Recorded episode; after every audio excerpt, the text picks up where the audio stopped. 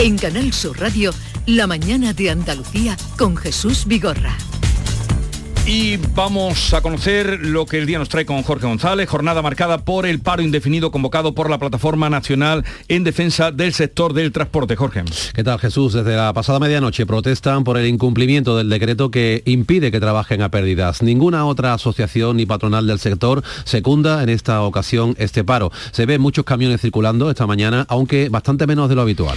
Hasta el momento hemos comprobado in situ que ni en Merca Sevilla, ni en Merca Granada, ni en el mercado de Jaén se aprecia eh, ningún indicio de que hoy sea día de paro, según nos cuentan nuestros compañeros. Hoy se reúne, y esto también es preocupante, la Comisión de Desembalse de la Confederación Hidrográfica del Guadalquivir. En el orden del día figuran posibles modificaciones en las restricciones de la dotación de agua para regadío. Los embalses de la cuenca del Guadalquivir están por debajo del 19%. El presidente de la Junta viaja a Egipto para participar en la cumbre del clima de Naciones Unidas. Juanma Moreno va a trasladar hasta el jueves la importancia del problema del cambio climático para Andalucía una zona especialmente vulnerable. También aprovechará su viaje para mantener encuentros con inversores en materia de energías renovables. El Congreso comienza hoy la tramitación de la supresión del delito de sedición. La proposición de ley de PSOE y Unidas Podemos lo sustituye por el de desórdenes públicos. Esquerra Republicana de Cataluña y Unidas Podemos barajan enmiendas para rebajar también el delito de malversación por el que fueron condenados los líderes del Prusés. En Turquía ha sido detenida una mujer relacionada con el atentado de Estambul. Es sospechosa de haber perpetrado el atentado suicida en una avenida comercial de Estambul este domingo. Hay seis muertos y más de 80 heridos. Según la investigación, se vincula con el grupo separatista PPK del Kurdistán. El presidente de Estados Unidos, Joe Biden, se reúne hoy con su homólogo chino Xi Jinping en Bali, Indonesia, justo antes del arranque de una cumbre aparentemente que puede ser tensa la cumbre del G20. Es la primera reunión de ambos mandatarios desde la llegada del demócrata a la Casa Blanca. La cumbre del G20 va a poner sobre la mesa, entre otros asuntos, la guerra de Ucrania, la inflación, la crisis energética, la recesión y el cambio climático. Gracias Jorge. Eh, seguiremos informando eh, de estos asuntos y otros. Estábamos con el tema, vamos a cerrar el tema eh, de la sanidad o de la protesta masiva que hubo ayer en Madrid, a todas luces masiva. Desde luego nos quedamos todos un poco ojipláticos cuando salió el consejero diciendo que si el 99% no participaba de Madrid, el cálculo que se hizo desde luego no podía ser más eh, hilarante. ¿no? Es que como hubieran ido más gente se tiene que dividir en ese momento.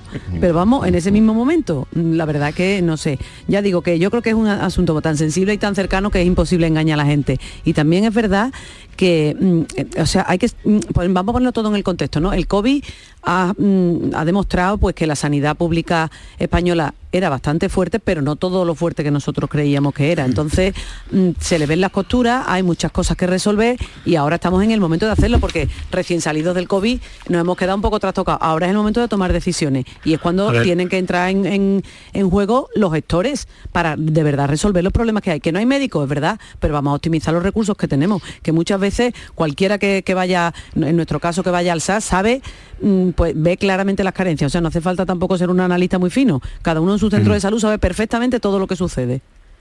A ver, eh, el, sistema eh, eh, nacional de salud en España con respecto a otros países pues es algo absolutamente envidiable, pero evidentemente tiene muchas carencias y muchas veces se llena aquí la boca de, lo bien que está la sanidad pública en España, que es verdad que está muy bien, sobre todo en comparación con otros países, vuelvo a repetirlo, pero hay muchas cosas que ajustar y sobre todo desde la crisis financiera de 2007, cuando empezaron los recortes, pues muchos de esos recortes a la sanidad.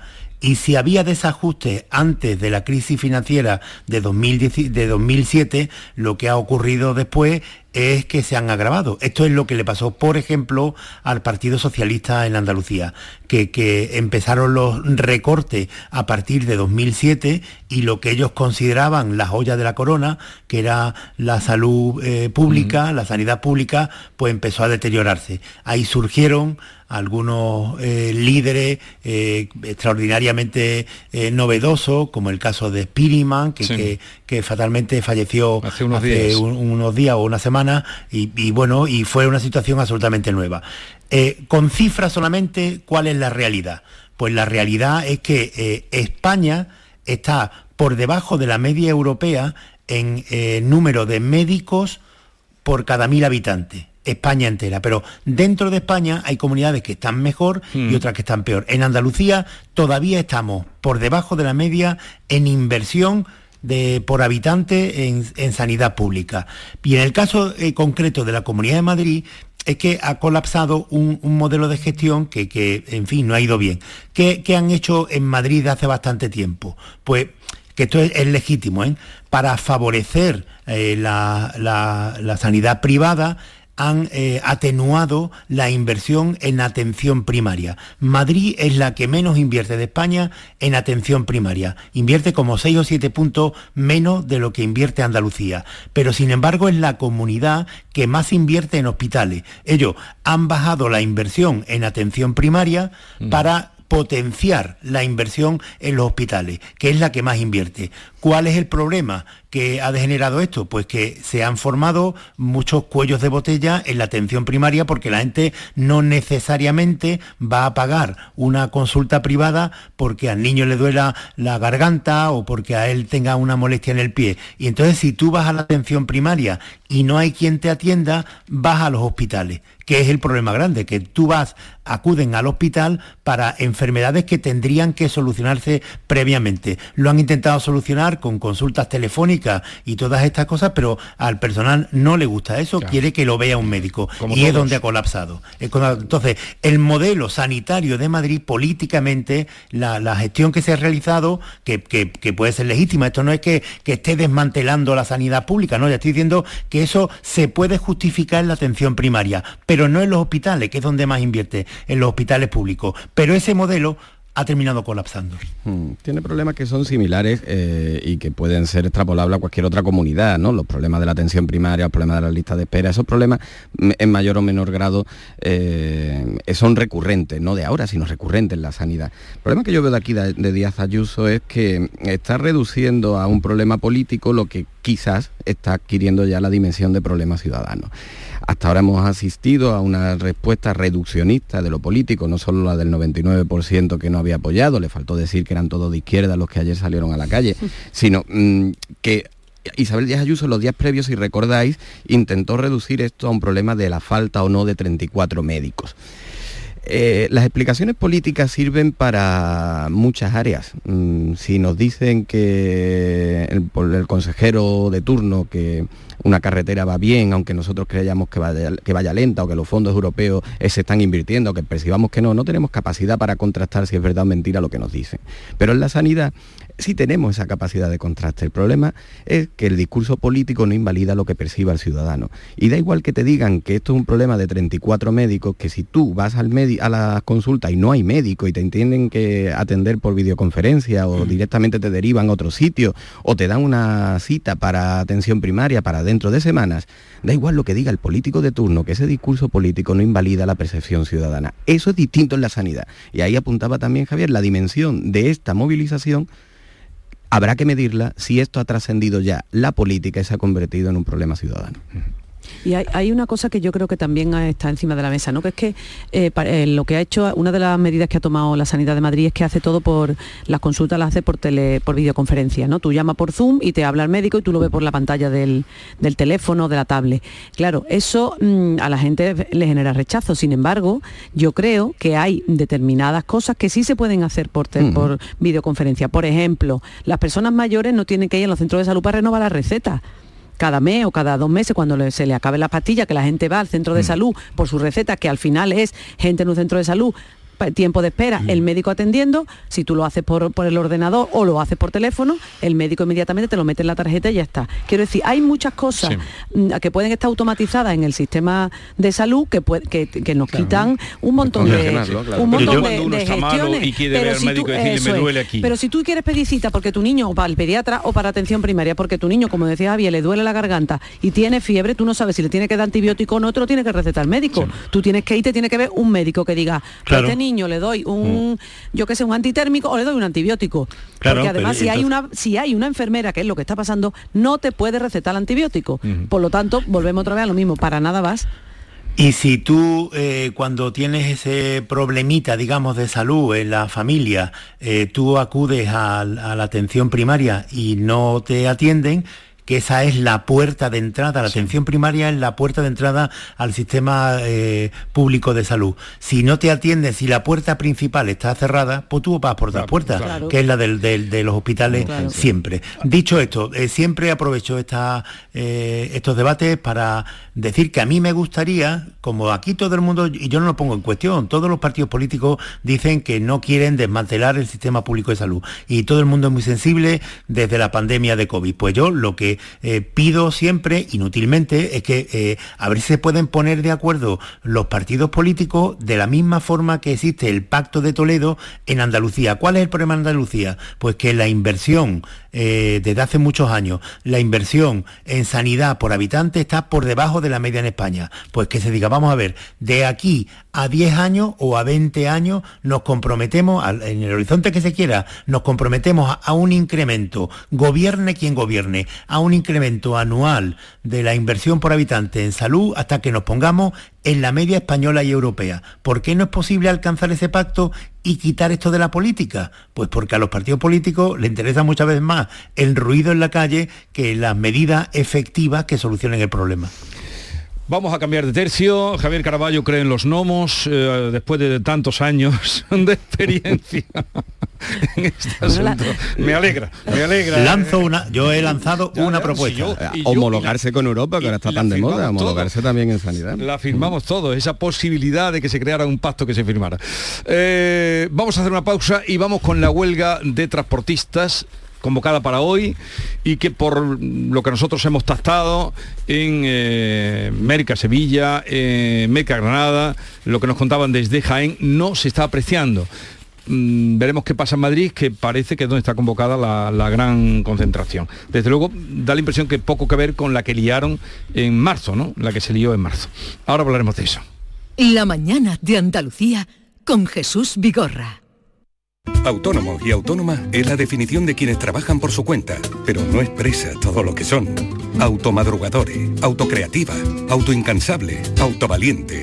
Son los autoandaluces, los autónomos y autónomas unidos para hacer más grande Andalucía. Infórmate en ata.es, campaña subvencionada por la Junta de Andalucía.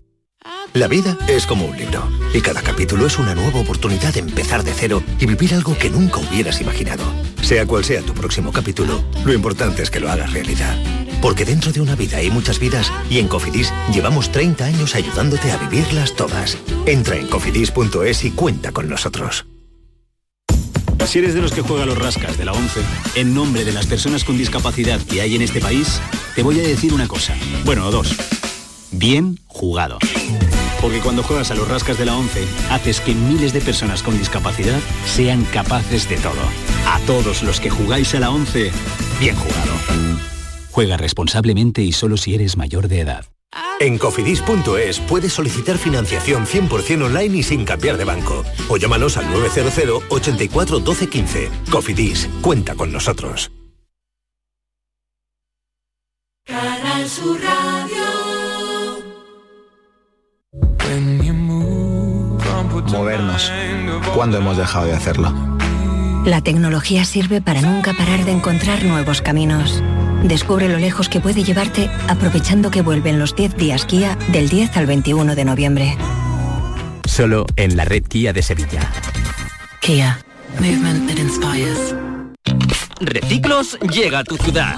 La nueva aplicación con la que podrás ganar premios solo por reciclar. Participa reciclando latas y botellas de plástico de bebidas. Cuida tu entorno y gana premios. Descárgate la aplicación Reciclos y empieza a formar parte del reciclaje del futuro. Ecoembes. Si eres de los que dejas la bolsa de basura junto a los contenedores, de los que no recoge las cacas de tu perro ni diluye sus orines, o de los que hacen botellón sin importarte nada, es que no cuidas Sevilla. Si cuidas Sevilla, no eres parte del problema. Cumple tu parte. Lipasan. Juntos cuidamos Sevilla. Este lunes, a partir de la una de la tarde, llega el análisis de la actualidad en la jugada de Sevilla de Canal Sur Radio. En directo desde el restaurante La Coartada en la Plaza de Cuba número 2. La Coartada, el restaurante de moda en Sevilla con el mejor ambiente de la ciudad y una comida espectacular.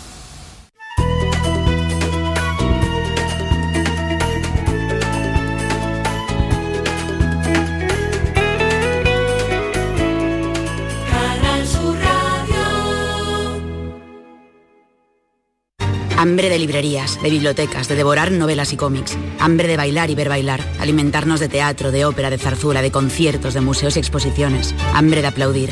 Hambre de renacer, de revivir, de reencontrarnos. Cantar, leer, escuchar, mirar, vivir. Emocionar, ta boca llena. Hambre de cultura. Ministerio de Cultura y Deporte. Gobierno de España.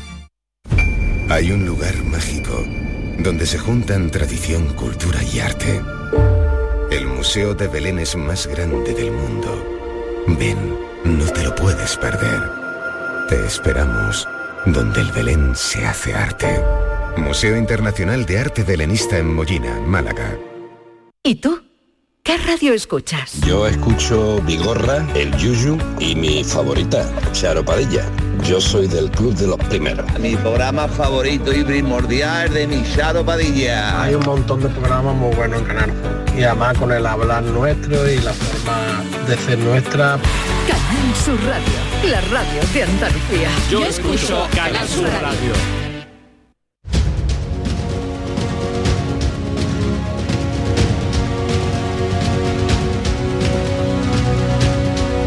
En Canal Sur Radio, la mañana de Andalucía con Jesús Vigorra. Y con Estela Benó, Javier Caraballo, Kiko Chirino, vamos al tema de los transportistas. No sé si tenéis alguna información particular o qué fuentes tenéis, pero hasta el momento en Andalucía, por lo que hemos andado y hemos transitado, no, bueno, nada que ver con lo de marzo eh, y parece que no está teniendo una mm, que se aprecia al menos en estos centros a los que hemos ido la- el paro convocado por hoy, la huelga convocada por hoy por los transportistas, la plataforma de transportistas autónomos. Yo la, la información que tengo es de primera mano porque ayer por la tarde que estuvimos trabajando en el ABC, mi compañera Encarna Freire y yo estuvo intentando, vamos, ella llamó a todas la- las personas representantes de esta plataforma Sí. y no había manera de que le dijeran qué movilización había, cuándo era, dónde era para, bueno, pues para contárselo a nuestros lectores y para cubrir la información. Eh, Eso ya nos dio una pista de que tenían bastante menos fuerza que en las ocasiones anteriores, porque ni sabían sitio, ni sabían hora, ni manifestaciones, ni movilizaciones, ni nada.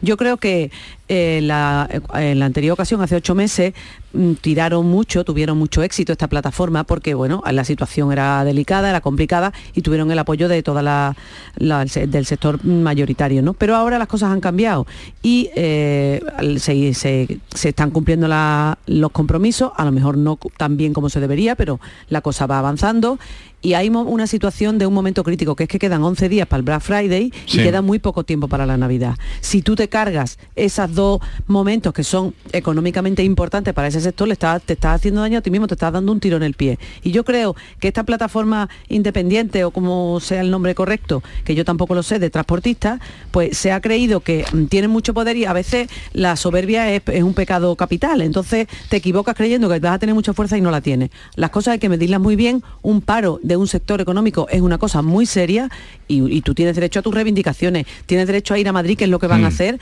a protestar, a decir no se está cumpliendo o lo que sea, pero de buenas a primeras, sin eh, abrir una negociación, sin hablar, convocar un paro e intentar reventar el sistema mm, a la brava, pues sale mal. Y yo creo que eso es lo que está pasando.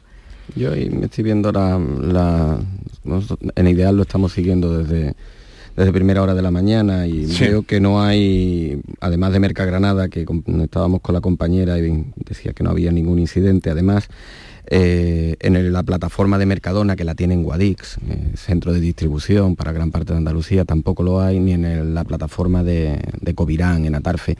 Eh, aquí Granada y, fue una provincia donde Granada y Almería donde tuvo gran impacto Sí. la primera protesta, ¿no? Y además se, se trasladó a- al resto de la comunidad porque de aquí en- es- la logística de aquí es muy importante, ¿no?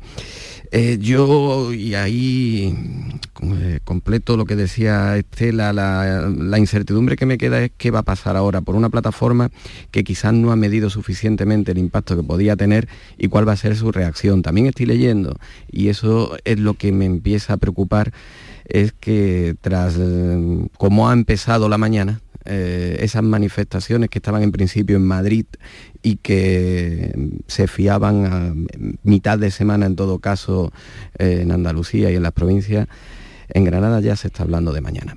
Eh, entonces, ante la posibilidad de que quizás el resultado no sea el que esperaban, que puedan intensificar esas protestas a partir de mañana para hacerse notar sus reivindicaciones a, base de presencia y de incidencia en la calle, es lo que más me preocupa, porque problemas tienen hoy prácticamente todos los sectores de la sociedad. Y la posibilidad de que empaticen con tu protesta está en que tú comprendas también la situación en la que vive el otro. Y como decía Estela, es un momento muy crítico y tiene que estar muy bien justificada la protesta y muy bien respaldada para tú incidir en la vida de todos los ciudadanos y en su economía y que ellos te compartan y te arropen. Y esa es la incertidumbre que me queda.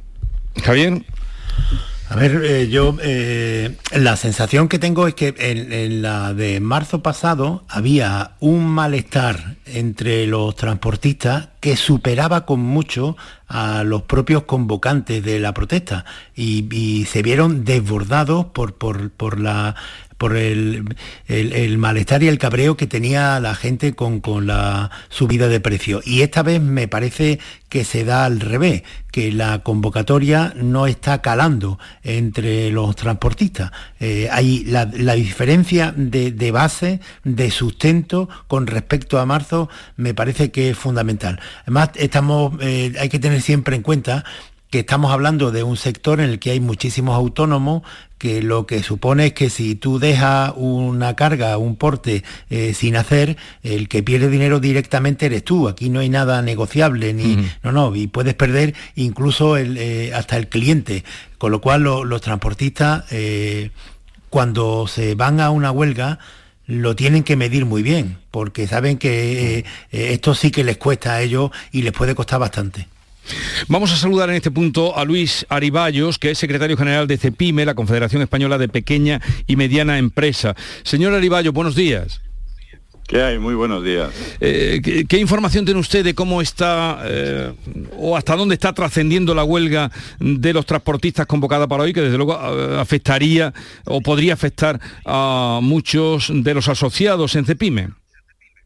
Bueno, muy buenos días. Como decía, bueno, yo estaba escuchando, ¿no? Y, yo trasladar que coincide con la información que nos, van trasladando las diferentes organizaciones eh, en ámbito nacional, ¿no? De cuál es la, de cuál es esa situación.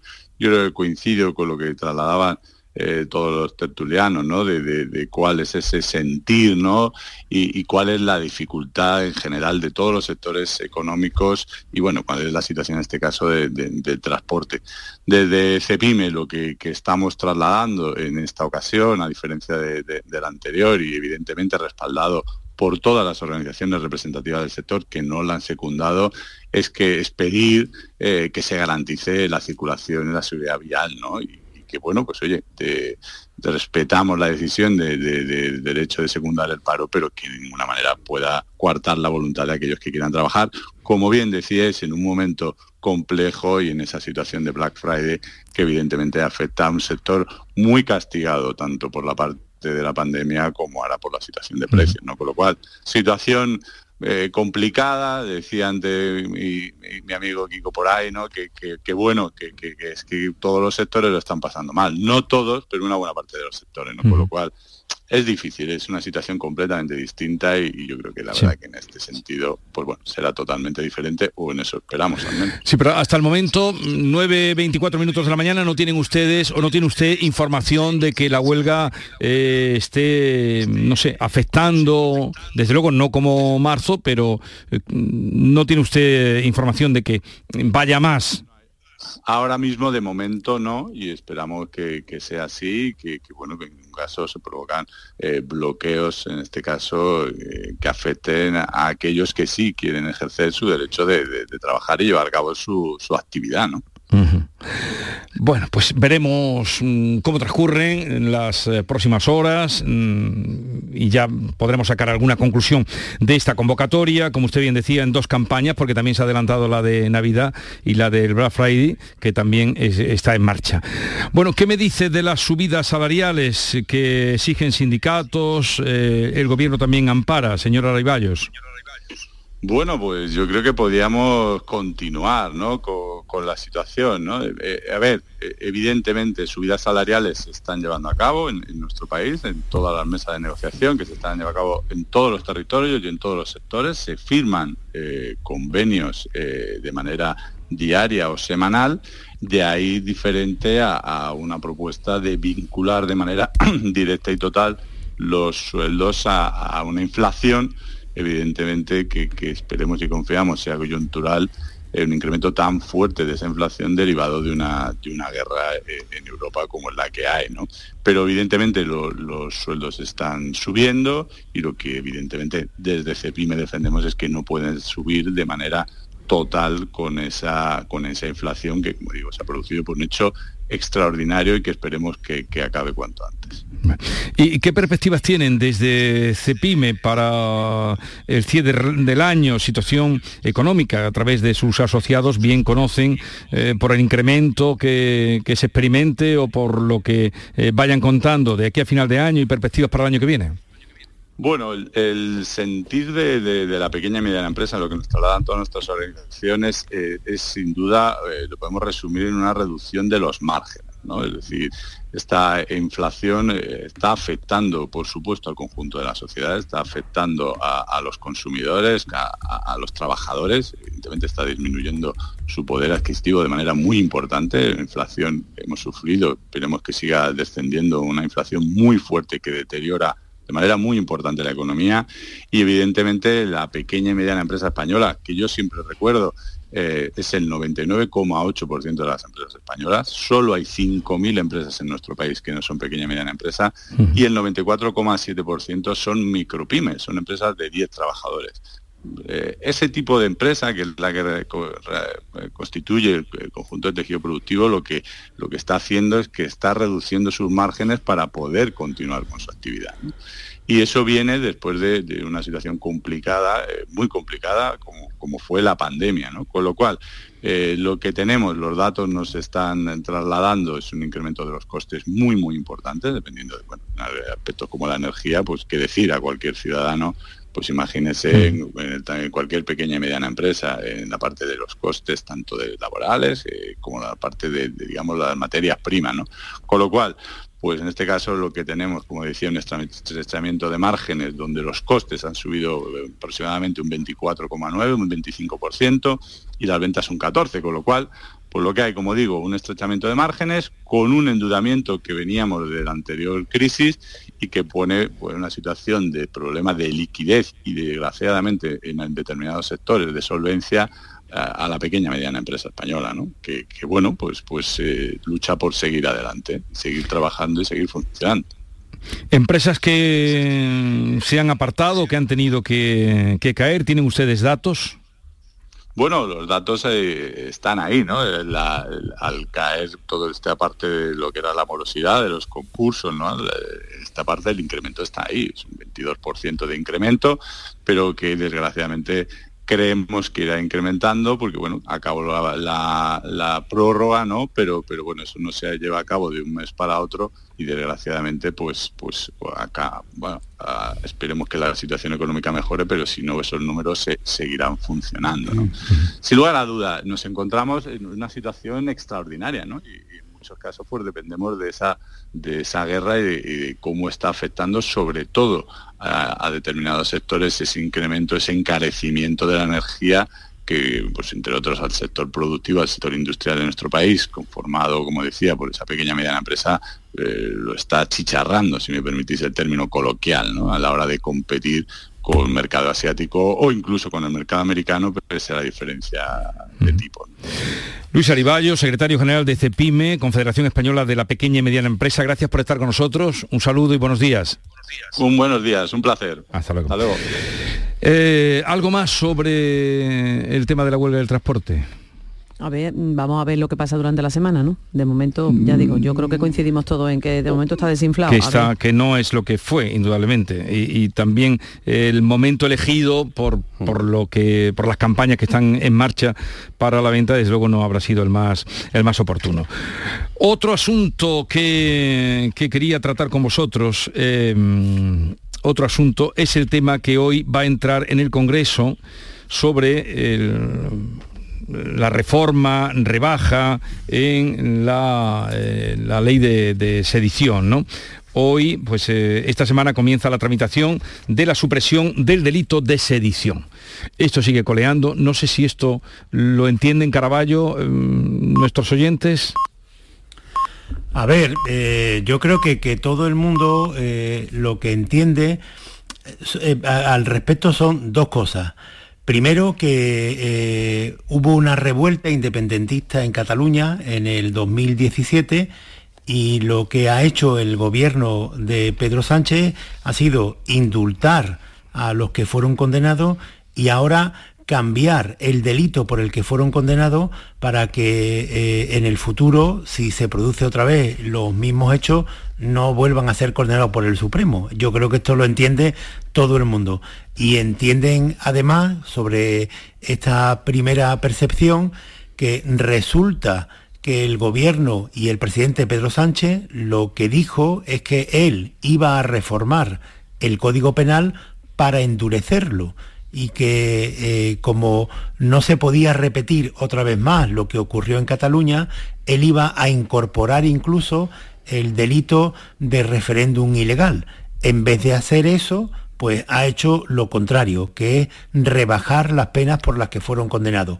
Ha presentado eh, primero, la, o sea, el, Grupo Socialista ha presentado la reforma del delito de sedición, que no es reforma, sino derogación, porque el delito de sedición va a desaparecer del Código Penal, y ahora en la tramitación de esa reforma, que se hace además por, por un trámite de urgencia para no tener que pedir eh, ningún informe al Consejo de Estado ni a los organismos por los que se asesora eh, el gobierno en esto y ni para, que se pronuncie nadie más, también va a entrar en la reforma del delito de malversación. Con lo cual, mm. eh, de aquí a un año, eh, el resultado será que aunque ya han sido indultados, pero las pocas penas que le queda a los condenados de la revuelta pues habrá desaparecido. Y aquellos que están fuera como eh, Carles Puigdemont, el que se fue escondido en el maletero de un coche, pues podrá volver porque la confianza que tienen en la reforma esta es que ya una vez desaparecido el delito de sedición y atenuado el delito de malversación, pueda volver porque podrá saldar su deuda con la justicia con solo una multa. ¿Cuál es el problema de todo esto para el Partido Socialista? Pues que hay muchos votantes del Partido Socialista y otros que no son votantes que recuerdan a Pedro Sánchez haber dicho que iba a endurecer el Código Penal y que iba a traer a España a Puigdemont para encarcelarlo. Y Pedro Sánchez, que se ha ganado a pulso la fama de decir una cosa prometer una cosa y hacer la contraria, pues con esto, en las circunstancias más graves todavía, pues eh, lo que hace es abundar en esa mala fama y el descrédito que tiene. Aquí las cosas están en que el problema es cuando las cosas son lo que parecen. Porque ya no es eh, que quiera rebajarse tanto el delito de sedición, desaparecer y derivarlo a unos desórdenes públicos y rebajarlo tanto que prácticamente quede equiparado a una bulla y ya esto quede en nada.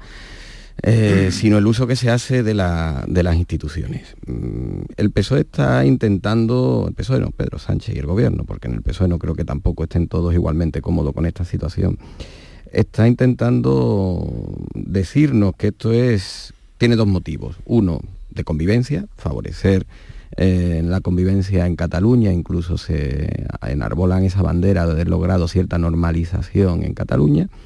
Otro, que es un debate legal, un debate de homologar con Europa, ¿no? Decía antes Caraballo el tema de la sanidad, ¿por qué no nos homologamos con otros países en el gasto por sanidad precisamente? Bueno, Pero en realidad no es ninguna de esas dos cosas, esto es un debate político, descaradamente político, y la intencionalidad es descarada y manifiestamente política, por más que se intente confundir por los otros dos motivos. Y tan política es que incluso la tramitación que se ha buscado es una tramitación con prisas y de urgencia para evitar la campaña electoral de las próximas municipales y, autonómicas, ¿no? Porque si existe un debate y se puede debatir incluso esa reforma del Código Penal o esos cambios en el Código Penal, habría que hacerlo con todas las garantías, luz y taquígrafos en el Congreso, pero no de tapadillo y de manera precipitada, ¿no? Y ahí es donde yo hablo de la crisis institucional, que si encima en esa tramitación de urgencia le meten unas, enmiendas eh, eh, unas enmiendas a la remanguillé por parte de Esquerra Republicana para cambiar también el delito de malversación, delito de malversación por el que se ha condenado a políticos por corrupción. O sea que influiría, eso influiría si se cambia eh, o podría influir eh, hasta, hasta, en el propio Griñán podría influir en, en Griñán y en los la, la, rebaja, ¿no? Pero bueno, eso tiene eso Pedro Sánchez lo que ha dicho es bueno, si Esquerra Republicana, sin nombrarla explícitamente, lo presenta, pues no habrá más remedio que debatirlo y si sale, pues sale. Oye, usted eso es una segunda vuelta de la justicia usted está haciendo una revisión, porque no está legislando para, para futuro, está legislando con carácter retroactivo para revisar sentencias de políticos que ya han sido condenados por un motivo o por otro. Eso es una utilización política de las instituciones y eso es lo grave de lo que se está produciendo aquí. Es que además hay otro, añadiendo una cosa más a lo que tú estás diciendo, Kiko, hay otro, otro aspecto más y es que se está haciendo justo ahora para mm, pactar el presupuesto del año que viene. O sea que es que encima de todo esto el problema es que tienen las miras muy cortas. Porque si hay quien, los juristas lo, lo, pueden debatir, ¿no? A lo mejor hay que cambiar algunos aspectos del Código Penal, a lo mejor esa reforma del delito de sedición no no, no, es correcta, no es correcto como se está aplicando en España, eh, se ha quedado antiguo con respecto a Europa. No lo sé, porque uno de los argumentos que da el PSOE es que si el delito de sedición estuviera equiparado con el que hay en el resto de Europa, eh, podríamos haber extraditado a Puigdemont. Eso es un argumento que dan ellos. Entonces, yo no sé si eso es así o no, porque no tengo el conocimiento técnico jurídico como para saberlo. Pero sí que es verdad que da, mm, bueno, da que pensar que se haga en el momento ahora para acordar el presupuesto. Y ya también ah, digo otra cosa, si esto hay que negociarlo, si esto hay que debatirlo, se, va, se debe debatir el Código Penal con calma, con, en fin, con criterio y con una, mm, eh, eh, un consenso que no existe ahora. Porque es que además, vamos a, otro, otro aspecto más, y termino. Hay una entrevista de que hoy da eh, Oriol Junqueras al periódico de Cataluña en el que habla claramente que él va a apoyar los presupuestos del P, que él va a apoyar al PSC para que salgan para adelante. Los sí. presupuestos sí se, se, modifica el delito de malversación. O sea, si yo me salvo a mí mismo, uh -huh. estamos todos de acuerdo en que yo voy a, voy a apoyaros. Tengo que terminar. Eh, Carballo, ¿querías decir no. tú algo? Una cosa muy breve, que, que cuando se dice eh, homologar el, el, delito de sedición en Europa, en Europa hay muchos, sí, sí. Eh, muchas formas de delito de sedición, unos países que lo tienen más grande que en España, otros menos penados. Por ejemplo, si se dice eh, vamos a homologar el delito de sedición con lo que viene en el Código Penal de, de, Alemania, pues vale, pues a lo mejor tiene que desaparecer el delito de sedición, que es algo que, que a mí pues no me parece ni mal ni bien, pero por ejemplo, sería razonable que Pedro Sánchez hubiera dicho, vale, quitamos el delito de seducción, pero ponemos, igual que en Alemania, el delito de alta traición. Y entonces, si a alguien eh, ocurre otra vez lo de, lo de Cataluña, alguien puede enfrentarse a penas que van hasta la cadena perpetua. Pero esa parte no la hace. Lo único que hace es ponerle la alfombra roja a los independentistas para esto que repiten tanto. Lo volveremos a hacer. A ver, os voy a hacer una pregunta, pero solamente me tenéis que contestar si lo sabéis o no. Prueba de agudeza. Eh, a ver quién ha dicho esta frase. En Sevilla, en un acto de la Facultad de Comunicación, donde se forman futuros periodistas. Pablo Iglesias. Ya lo sabemos, ya lo sabemos. Pero ¿cómo que lo sabe? si no lo ha dicho. Pero, pero, Pablo igual, Iglesias. pero Pablo Iglesias. Quería haber hablado de eso, pero no tengo tiempo. Ha dicho Pablo Iglesias en Sevilla, aquí a unos metros de aquí. Si hay una profesión en la que la corrupción está instalada de manera más intensa, esa es el periodismo. Claro, porque no le echamos cuenta, ¿no? Eso es la clave. Adiós, pues, que tengáis un bonito día. Hay más, hay más políticos condenados. ¿eh? Claro. Adiós.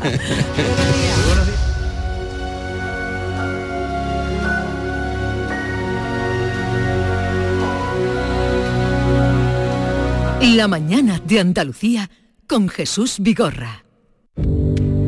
Ser jugador de la selección hace que todos los focos estén puestos en ti. Pero esos focos no deberían estar solo sobre nosotros, sino también sobre esos jóvenes que, junto a sus padres y abuelos, siguen haciendo de nuestro país el más rico del mundo. Alimentos de España, el país más rico del mundo. Autónomo y autónoma es la definición de quienes trabajan por su cuenta, pero no expresa todo lo que son. Automadrugadores, autocreativa, autoincansable, autovaliente. Son los autoandaluces, los autónomos y autónomas unidos para hacer más grande Andalucía. Infórmate en ata.es, campaña subvencionada por la Junta de Andalucía. Este jueves, el programa Por tu Salud de Canal Sur Radio quiere que conozcas la importancia de tener una buena salud mental y de cómo la psicología ayuda al bienestar mental y psicológico de la persona, a mantener unas buenas relaciones personales, al correcto desempeño del trabajo, a aprender a un nivel acorde a la edad e inteligencia. Por tu salud, este jueves a las 6 de la tarde desde el Colegio Oficial de Psicología de Andalucía Occidental, con la colaboración del Colegio Oficial de Psicología de Andalucía Occidental. Desde hace ya algún tiempo el concepto de economía circular está en boca de todos, pero ¿sabes lo que es? Pues no es otra cosa que aprovechar los residuos que generamos y convertirlos en nuevos recursos, dando así nuevos usos a los materiales de los envases. Por eso es tan importante reciclarlos, para poder utilizarlos de nuevo en los procesos de fabricación y evitar el despilfarro de las materias primas. ¿Te unes a la economía circular? Hacerlo está al alcance de todos y comienza con un sencillo gesto, llevando tus latas, los brick y los envases de plástico a los contenedores amarillos y los envases de cartón y papel a los contenedores azules. Recicla más, mejor, siempre. Es un mensaje de la Junta de Andalucía, la Federación Andaluza de Municipios y Provincias y Ecoembes.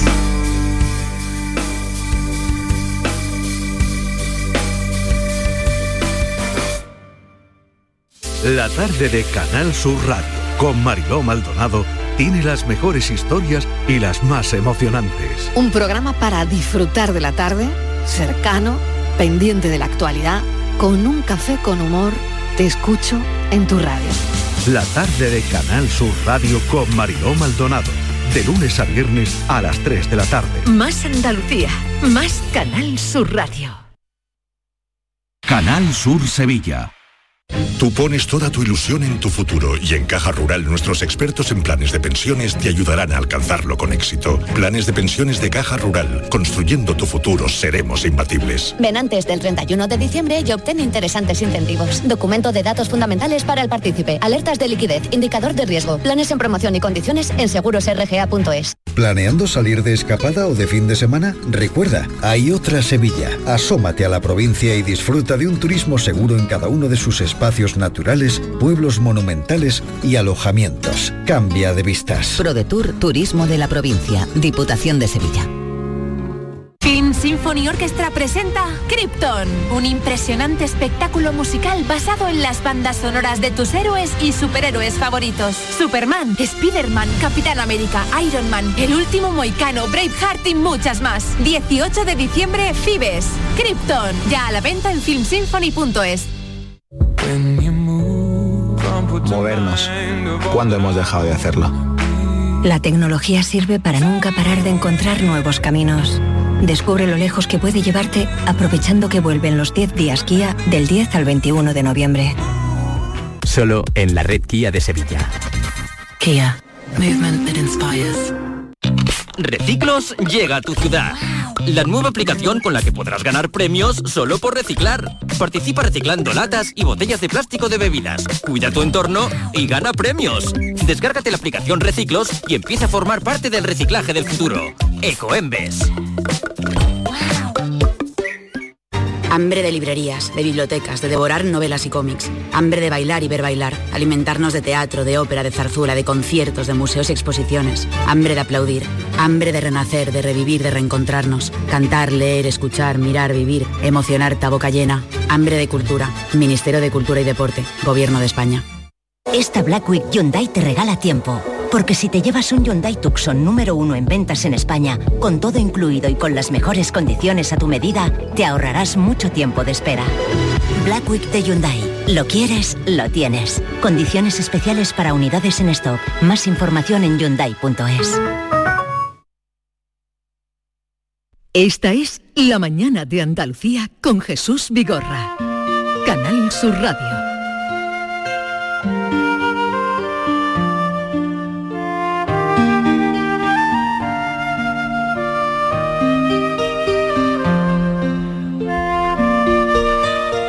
Comienza la Semana de la Infancia que culmina con el Día Mundial de la Infancia que se va a celebrar el próximo domingo, día 20 de noviembre.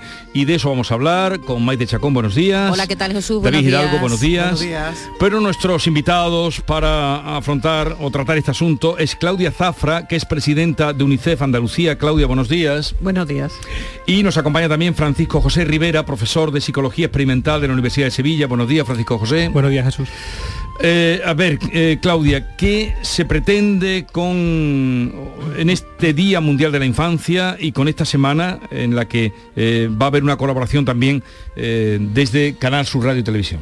Bueno, lo primero agradeceros ¿sí? que, que estemos aquí es de nuestra nuevo obligación, Claudia. Como, como aliados, porque a UNICEF le gusta trabajar mucho en alianza con, con muchos colectivos, asociados. ¿Qué lo pretendemos en esto, en esta semana del 20, diríamos, de noviembre, aunque llevamos todo el mes trabajando, ¿no?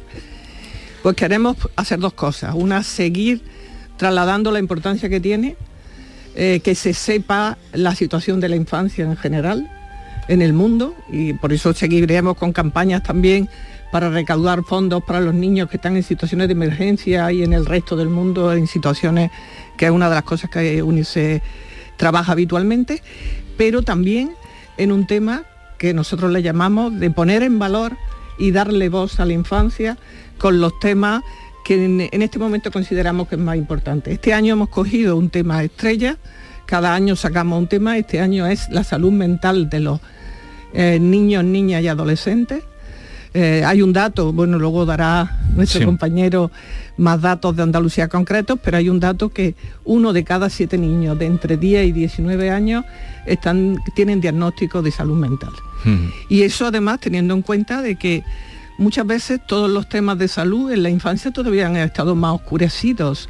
Parece que no se le daba importancia, la infancia no tenía y nos- nuestra importancia es esa, sacar a la luz, darle voz y espero que esta semana con, con historias que cuenten, con trasladar un poco todos los datos, con hablar de toda la importancia que tiene, porque lo importante es como en todas las cosas, que haya inversión, que haya un plan, que haya coordinación con los centros educativos y que todo eso se traslade también El en tema, otros temas. vale, el tema o el asunto que se ha extraído, usted lo ha explicado muy bien, Claudia, es la salud mental. Es por eso que vamos ah, con Francisco José Rivera, que es profesor de psicología, a que nos hable más eh, con detalle de qué representa este dato que nos daba Claudia, uno de cada siete niños en Andalucía, ¿no? Me estaba hablando de Andalucía, eh, tiene problema o está diagnosticado eh, con algún asunto de salud mental.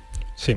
Eh, en primer lugar, pues agradecer este espacio para poder hablar de salud mental. Hablar de salud mental y específicamente en la fase de adolescencia ayuda muchas veces a, re- a reducir la, estigmatización de, esta enfermedad. Poco a poco, es verdad que referentes sociales están ayudando a que este, de este aspecto se hable de forma más o menos abierta. Entonces, el poder tener un espacio donde podamos hablar y podamos relativizar el problema ayuda. Hablamos de, una cantidad muy alta, pero tener en cuenta que eso sería de los que están diagnosticados. Después tenemos otras muchas personas, mu- muchos niños o adolescentes que no son diagnosticados y que por tanto no entran dentro de esa cifra. Y obviamente eh, estamos hablando de que en todo caso tenemos que tener en cuenta que en la fase de adolescencia es un periodo de alta resiliencia, es decir, que son capaces de superar muchas de las adversidades que aparecen, pero aún así hay veces que esas adversidades pues les superan y ahí aparecen pues múltiples enfermedades mentales que tenemos que intentar dar visibilidad para intentar también fomentar pues el apoyo a estos chicos y chicas que se encuentran en Eh, una situación difícil. ¿Cuál, cuál sería la mm, enfermedad o el trastorno más común que se da en, en- porque claro, en ese, en ese dato habrá de todo tipo, pero el más común que se da en Andalucía. Sí, depende fundamentalmente también de la etapa evolutiva. Hablamos de niños y adolescentes y ahí pues no es lo mismo un chico o chica de 8 o 10 años que uno de 16, 17. Trastornos relacionados con la ansiedad la depresión o trastornos de conducta son los más frecuentes.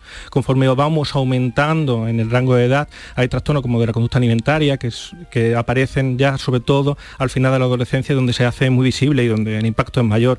Hay otro trastorno de otro corte, por ejemplo, de psicosis, que ya aparece también al final de la adolescencia. Entonces va variando, pero fundamentalmente serían eso.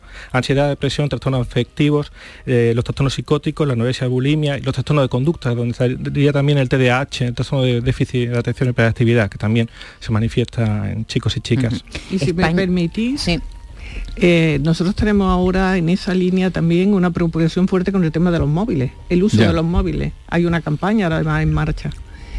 Porque creemos que ¿Y- eso ¿Y por va a qué llevar... unís los trastornos mentales a la- a la- al uso de los móviles? El uso de los móviles también viene asociado muchas veces al bullying y otras situaciones también que crean una situación, eh, bueno, de ansiedad y de mm, más gordo, porque incluso los datos dicen que el suicidio en jóvenes está subiendo. Hmm. Y eso es importante, ¿no? Entonces es imp- importante también, la campaña es muy bonita y se, está haciendo también la línea que darle un móvil a un niño por parte de la familia tiene consecuencias y tiene que verse. Entonces es un- una línea que yo creo que va a subir. Bueno, ustedes dicen en el informe que, que han hecho, solo el 23,6, o sea, más cerca del 24% de los padres andaluces ponen normas, solo el 24% ponen normas a sus hijos sobre el uso de Internet frente al 29% que es la media española. O sea, que en Andalucía eh, son más, eh, transigen más con el uso del móvil. Yo creo que es un, un elemento generalizado, ¿no? Que está presente. Eh, en un momento de yo creo que el uso del móvil se dio como seguridad de los padres para poder tener Sí. su conexión, pero es realmente ahora es una situación también compleja. De todas maneras, eh, nosotros lo que hacemos es, para eso están luego los expertos, nosotros lo que hacemos es señalar la situación, trasladar un poco la conveniencia y dejar un poco a los expertos. Por eso también tenemos mucho interés en el coordinador de bienestar que esté en los colegios, que ahora se está poniendo en marcha. Sí. Eh, tenemos que tener en cuenta que cuando vamos a intentar retrotraer un poquito la historia, imaginaros eh, un chico, una chica que viene a casa diciendo, papá, mamá, me han pegado en el cole. Nosotros somos capaces, porque tenemos, lo podemos tener como modelos, oye, a mí también me ha pasado. Y, y entonces generas una situación de empatía, de cercanía con el menor y podéis, podemos trabajar con él. Papá, mamá, me, a través de Twitch me han colgado, me han hecho un vídeo, un meme en el cual y empezamos a añadir palabras en los que los padres o las madres no nos, no nos sentimos tan identificados, que nos cuesta muchas veces acercarnos a esa realidad, entonces no podemos decirle, "Ah, a mí de chico también me pasaba, porque no era real. Entonces es un contexto de socialización diferente, no es que genere más riesgo que otros, simplemente es un contexto que es importante también abordarlo y donde los padres o madres tenemos también que sentirnos capaces de ser cap- de trabajar, poner límites, igual que haríamos con bajar a la calle o la cantidad de azúcar que consumen, todos esos elementos ya lo tenemos socializado, es decir, cuando yo era chico pues tomábamos bollería industrial con cierta frecuencia, ahora los padres, madres, la familia, la sociedad en general nos hemos concienciado del problema de la obesidad infantil y cómo los alimentos eh, altos en calorías pues, o altos en azúcares pues tiene, poner- puede tener un impacto. Ahora estamos en la misma situación que hace 10 años sobre obesidad infantil, pero ahora hablando de salud mental. Un elemento es, por ejemplo, el, el uso de, de las redes, el uso de Internet. No de por sí trae elementos negativos, todo lo contrario, es un elemento Mm. muy positivo para los menores, pero puede tener un impacto. Es la, la utilización. Aprovecho la ocasión un momentito, Maite, para de- a- a- anunciar que vamos a hablar de diabetes. Precisamente hoy es el Día Mundial de la Diabetes o para luchar contra la diabetes y hablaremos de eso a partir de las 10 de la mañana. Exactamente, a partir de las 10, eh, si quieren ya pueden ir dejando mensajes con sus testimonios, aprovecho la cuñita. Eh, ¿Por qué España es el país europeo con mayor prevalencia diagnosticada de problemas de salud mental en menores? ¿El, el- el mayor de Europa? ¿Sí? ¿Ese dato es así? Es que también ocurre que todos estos indicadores son de diagnóstico. A pesar de que tenemos que apostar por una, por una atención primaria cada vez más fuerte, Mm. es cierto que nosotros tenemos una atención primaria muy cercana. Entonces el diagnóstico, es verdad que nosotros tenemos una capacidad de diagnóstico más alta que otros Ajá. países europeos. Eso sí, también tengo que abogar porque una vez que se diagnostica hay que empezar con el tratamiento. Y en ese tratamiento los expertos en salud mental, en el sistema sanitario público, no solamente de Andalucía, sino de España en general, pues carecen de esa capacidad de absorción de esa necesidad. Sí, es uno de los Mm. problemas que se están denunciando, ¿verdad?, en los últimos tiempos, que luego los tratamientos, la asistencia a los psicólogos, a los médicos se complican. Habéis hablado ambos de la influencia de la tecnología, de esa incidencia del control parental, ese dato del informe del 40% de los padres que usan el móvil en las comidas. Por tanto, si en este informe se pone énfasis en la educación y la importancia, sobre todo en los colegios, ¿cómo se reeduca a los padres? Porque en los colegios es fácil introducir un programa para que educar, pero los padres que ya, como tú comentabas, ya tenemos la educación hecha. Es que en realidad gran parte de los modelos ya lo tenemos. Recordad hace también bastante tiempo el, eh, el anuncio de si tú lees, ellos leen, es decir, nosotros como modelos. Ahora nosotros estamos empezando a ser conscientes de que el uso de la nueva tecnología tiene una alta potencialidad para los menores, pero también un, riesgos, posibles riesgos, sobre todo con un mal uso. Esa funcionalidad de nosotros tener hábitos saludables a la hora, nosotros mismos como adultos, hábitos saludables para la utilización de la nueva tecnología, va a involucrar que ellos también lo tengan. Igual que nosotros ahora mismo tampoco comemos un bollicao o una pastelería industrial diaria, pues lo mismo deberíamos hacer con el uso de las nuevas tecnologías. De, en determinados momentos el móvil se quita de la mesa, cuando nos vamos a dormir, que eso es un mensaje súper importante para los menores. Oye, cuando nos vamos a dormir, el móvil permanece fuera del alcance, igual deberíamos hacer nosotros. cuando descansamos, tener el móvil lejos y que no nos moleste, importante. A ver, yo, ya conozco bastantes familias que a una determinada hora tienen una bandeja y todos dejan el móvil por la noche. Una costumbre estupenda. Lo que pasa, es claro, habrá que buscar entonces un reloj de los antiguos para que le suenen alarma por la mañana. Eso eh, lleva razón. Eh, un despertador. Eh, Claudia, bueno, tenéis muchas actividades esta semana, ¿quieres destacar alguna? Bueno, tenemos actividades continuamente. Yo creo que en todos los... El día 18 vamos a estar tomando el Parlamento en el buen sentido del término. Todos los niños y niñas se van a sentar en los escaños para llevar y, hablar un poco de todo lo que le ha interesado durante todo el tiempo que están trabajando. Han venido hace unos días casi 200 niños que han hecho un manifiesto muy bonito eh, de trabajar en una zona a nivel estatal con todos los niños. Andalucía es una ciudad, una comunidad además que tiene eh, mm, UNICEF tiene dos programas estrella también, que son los centros educativos referentes y tiene la ciudad de amiga de la infancia. Y Andalucía es de una de las que tiene más. 85 municipios son ciudades amigas de la infancia, que significa que tienen niños y niñas que les cuentan a su alcalde lo que quieren y lo que piensan del mundo actual y del futuro. Pues iremos dando cuenta esta semana de eh, la programación y las actividades que programa UNICEF de cara a ese día 20 Día Mundial de la Infancia. Gracias Claudia, gracias Francisco José por haber estado con nosotros.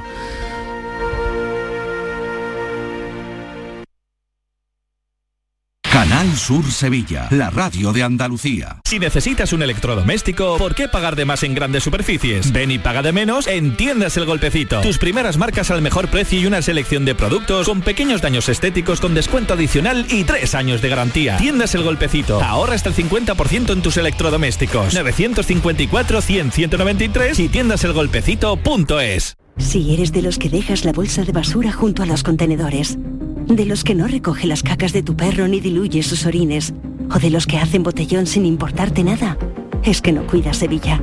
Si cuidas Sevilla, no eres parte del problema. Cumple tu parte. Lipasan. Juntos cuidamos Sevilla. Bienvenidos a Sacaba. Mil metros de electrodomésticos con primeras marcas. Grupos Whirlpool, Bosch y Electrolux. Gran oferta. Lavavajillas Whirlpool de 13 cubiertos y 5 programas por solo 289 euros. Y solo hasta fin de existencias. Solo tú y Sacaba. Tu tienda de electrodomésticos en el Polígono Store en calle nivel 23. Sacaba. Las noticias que más te interesan las tienes en Canal Sur Sevilla. Y este lunes te llegan desde el Hospital Vitas Sevilla, donde conoceremos los últimos avances aplicados de la robótica en la especialidad de urología. Canal Sur Mediodía Sevilla. Este lunes a las 12 desde el Hospital Vitas Sevilla, en la avenida Plácido Fernández Viacas de Castilleja de la Cuesta, con la colaboración del Hospital Vitas Sevilla. La droga hizo estragos en los años 80, pero resulta que ahora vuelve adulterada a pueblos, a barrios humildes, como señala García Barbeito. Querido Antonio, te escuchamos. Muy buenos días, querido Jesús Vigorra. Perversos de la droga. Poco a poco, lentamente, se están muriendo personas que viven acorraladas por el horror de la droga. Hay gente sin corazón gente que a oscuras negocia para ir matando criaturas, como si éstas fueran moscas. Y hay muchachos y muchachas débiles que un día se arrojan a la invitación mortal de una iniciación de drogas. Pueblos que ayer eran paz, paisana y trabajadora, gente de bien que tenía la cordialidad por norma, hoy ven como poco a poco la muerte invisible ronda en alguien que va y te ofrece una adulterada coca que te engancha por el alma, te enloquece de tal forma que ya no sabes salir de ese horror y te desfocas, buscando más dosis, más drogas, drogas y más drogas. Los padres desesperados, salvo excepciones honrosas, llegan tarde a sujetar el nudo que en esa soga busca la vida, la cerca, la justa y después la ahoga. Las leyes no se renuevan y el delito engorda, engorda y van cayendo chavales mientras canallas se forran a costa de los que van a su muerte cuando compran. Todos saben quiénes venden, quiénes a los niños rondan y ellos siguen tan campantes, esperando día y hora de los que van a sus manos a morir por esa droga. Los pueblos y las ciudades, víctimas propiciatorias. Poco a poco va ganando batalla y guerra la droga. Los padres, desesperados, piden que alguien los socorra, alguien que venga y destierre a cualquier precio la droga. Mientras, delito, locura y la muerte se desbocan.